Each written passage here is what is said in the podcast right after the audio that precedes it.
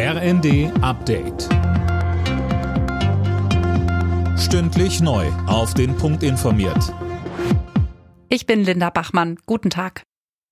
Keine neuen Diesel- und Benzinautos mehr ab dem Jahr 2035. Darauf haben sich die EU-Staaten mit dem EU-Parlament geeinigt. Dann sollen nur noch klimaneutrale Neuwagen zugelassen werden. Mehr von Dirk Justes. Die EU setzt also noch stärker auf Elektromobilität. Schon vorher, ab 2025, sind auch Zwischenschritte geplant. Wie genau die aussehen, ist allerdings noch nicht bekannt. EU-Kommissionspräsidentin von der Leyen nannte die Entscheidung einen entscheidenden Meilenstein um die EU-Klimaziele für 2030 zu erreichen.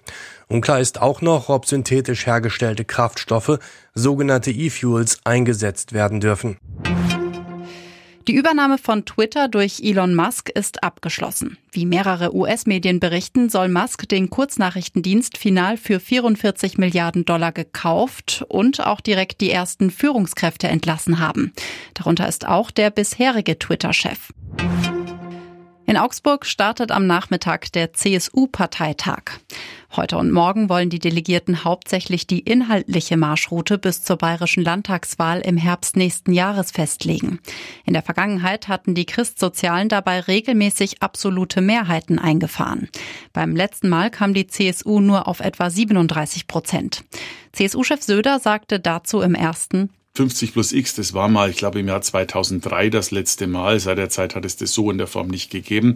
Trotzdem, wenn Sie alle Umfragen sehen, sind wir nach wie vor mit die stärkste politische Kraft, die es gibt und vielleicht auch die stärkste Stabilitätsanker in einer solchen Situation. Bundespräsident Steinmeier hält am Vormittag eine Rede zur Lage der Nation. Bei der Ansprache im Schloss Bellevue in Berlin soll es um den gesellschaftlichen Zusammenhalt in Krisenzeiten gehen. Neben Spitzenpolitikern sind auch viele Ehrenamtler mit dabei. Alle Nachrichten auf rnd.de